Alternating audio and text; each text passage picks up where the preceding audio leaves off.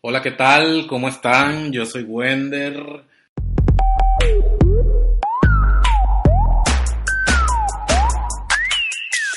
Me da mucho gusto saludarte de nuevo. Yo sé que me tardé muchísimo, que el año pasado igual no estuve muy presente en, en la última parte del año, pero es que fue un, un cierre de año muy agitado.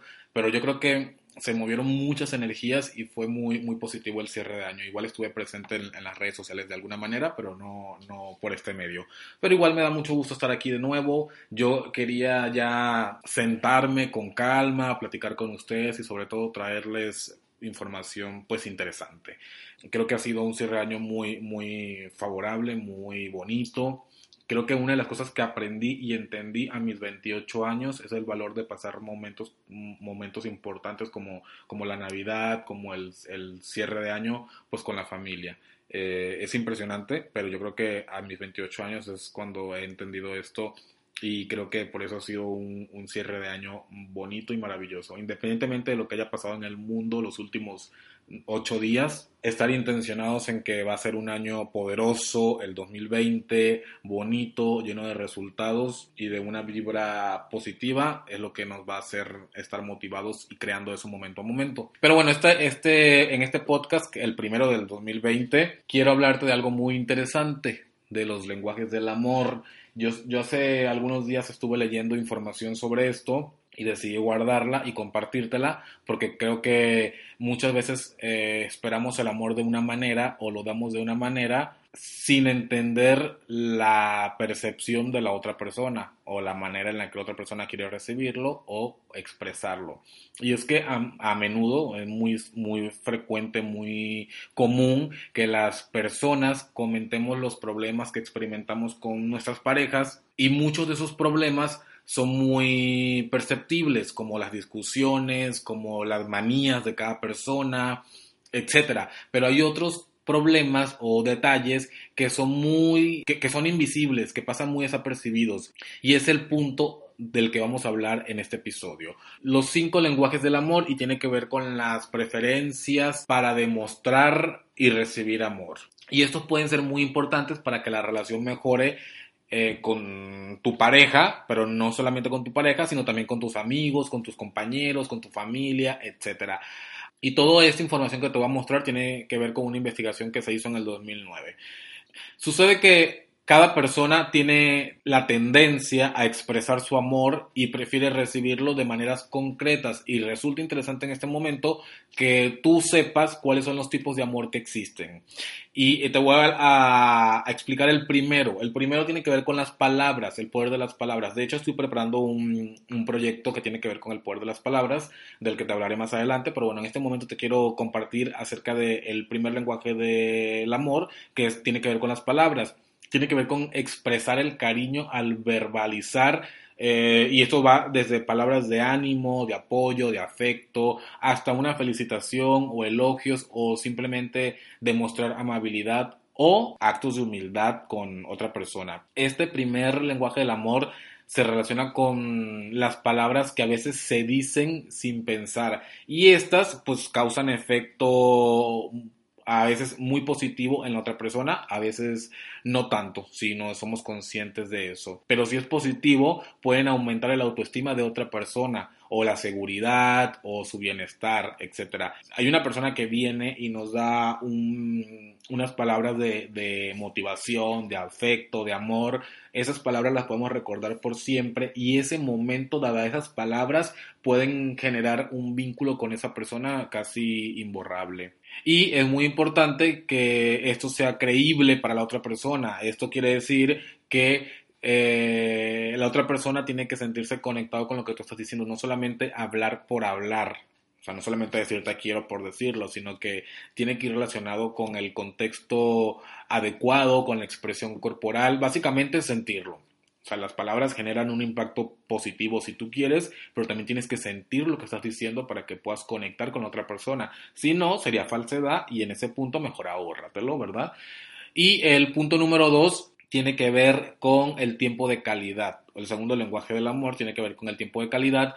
Yo creo que vivimos en una sociedad de las prisas. Fast food, todo muy rápido, que junto a las falsas necesidades que han creado la, la mercadotecnia y todo esto, hemos olvidado que el tiempo de calidad es lo valioso y no tener el mejor carro o tener la mejor casa o la mejor ropa, etcétera, sino el tiempo de calidad. Eso tiene que ver con compartir momentos o crear momentos con la gente importante para nosotros. No es tanto el acto, o sea, no es una cena en un restaurante caro, es eh, lo que tú vas a compartir con la persona o con las personas en ese momento. Eh, pueden ser tus seres queridos escuchándolos o siendo escuchado sin prisa, sin distractores. El celular es un distractor enorme en, este tipo de momentos. Y estate claro que si tú quieres crear tiempo de calidad, el único objetivo es la otra persona, compartir con la otra persona, crear el tiempo valioso con la otra persona, un momento agradable, con tu gente. El tercer lenguaje del amor es los regalos. El significado de regalo está, está muy obvio, pero lo voy a decir como quiera. Eh, parece que perdió un valor en una sociedad en la que vivimos, que es una sociedad consumista. Sin embargo, bueno, porque sí se cree mucho que cuantos más regalos y más caros es mejor. Sin embargo, esto solamente alimenta una necesidad eh, de consumir, no genera un vínculo como tal. Muchos pueden estar de acuerdo en que hay regalos que expresan mucho amor y mucho cariño porque son elaborados por la propia persona o porque lo compraron con mucho esfuerzo. Pero de alguna manera este tipo de regalos pueden simbolizar una expresión de amor muy bonita si la persona que lo está regalando tiene mucho tiempo esforzándose y pensando en la, en la otra persona. En la otra parte, quien ha estado trabajando en realizar u obtener ese regalo, disfruta desde que tiene la idea hasta después de haber dado el regalo, sin esperar más que una sonrisa de vuelta. Entonces, eh, los regalos son valiosos pero más que nada por el significado, porque te costó mucho hacerlo o conseguirlo y por lo que vas a generar en otra persona, una sonrisa sin esperar nada a cambio, no en lo que cuesta ni mucho menos. El cuarto lenguaje del amor son los actos de servicio. Y eso tiene que ver con apoyar a la otra persona sirviéndole, haciéndole favores de cierta manera que resulte gratificante. Y puede ir desde cocinar, limpiar, arreglar cosas, encargarse de tareas pesadas o ir a lugares lejanos. Son actos que se realizan de manera minuciosa con una sonrisa en la cara sin esperar nada de vuelta. Esto eh, tiene que ver con un acto de servicio. Si tú lo realizas esperando que te respondan de la misma manera, no es un acto de servicio, es un préstamo y también ahí mejor ni lo hagas. Gracias. No es una necesidad ni una obligación, sino algo que se hace de manera generosa. Pues disfrutas hacerlo por la otra persona. Y el quinto y último lenguaje del amor, yo creo que es uno de los más importantes, si no es que el más importante, es, la, es el contacto físico. Es la forma de comunicación más sencilla y directa que existe. ¿Qué es esto? Abrazarse, besarse, acariciarse, tocarse con el consentimiento, obviamente, de ambas partes, tener relaciones sexuales con el consentimiento, obviamente, de ambas partes, son formas de transmitir y recibir el amor de, de pareja, vaya. Pero algunas personas perciben el contacto físico como un lenguaje principal del amor. ¿Por qué? Porque se sienten seguros y experimentan felicidad a través de esto.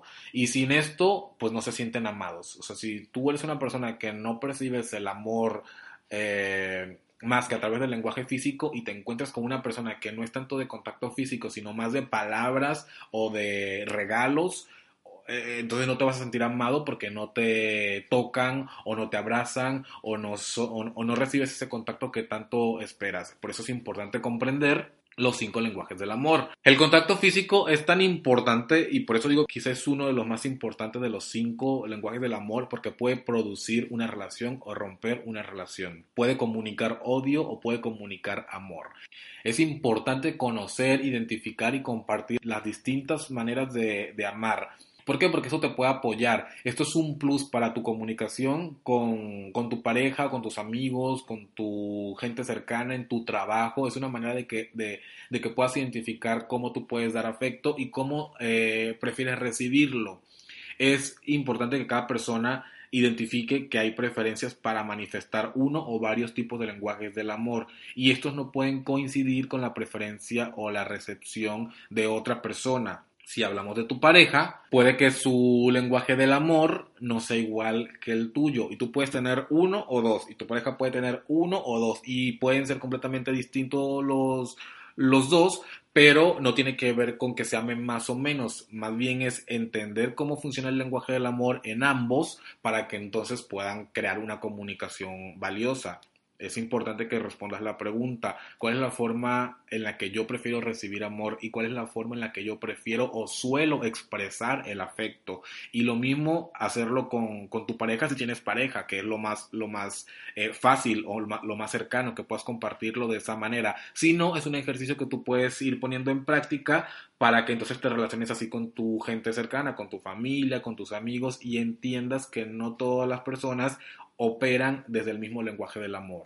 Identifica el tuyo. Si estás escuchando este podcast desde YouTube, desde Facebook, entonces, o, desde algún lugar en el que puedas comentar, entonces comenta cuál crees que es el lenguaje del amor en el que tú prefieres recibirlo o entregarlo. Y si tienes pareja, identifica cuál es el de tu pareja y practíquenlo juntos. Esto de ponerlo en práctica parece ser fácil, pero en realidad es muy complejo porque tiene que ver con, con cambiar hábitos hay familias donde se abrazan y es un ritual diario y hay familias donde no se abrazan y no pasa nada. Lo que nosotros vemos normal para otras personas puede ser cero normal y por eso te digo, tiene que ver con cambiar hábitos y esto pues no es, no es tan sencillo como parece, entonces lo mejor es que tú empieces a practicarlo y a ejercitarlo poco a poco, si puedes hacerlo en compañía, mejor, si no, síguelo haciendo para que entonces tú cuando tengas la, la oportunidad de identificar el lenguaje del amor de otra persona, puedas hacerlo y entiendas que es su manera de comunicarlo, que no tiene que ver con que te ame más o te ame menos. Espero que esta información te haya gustado, te funcione, la utilices y luego me compartas en algún espacio si, si es valioso y si lograste identificar alguna de alguno de los lenguajes del amor que tú utilizas. Te mando un abrazo enorme, espero verte muy pronto. Yo soy Wender y comparte este podcast. Hasta pronto.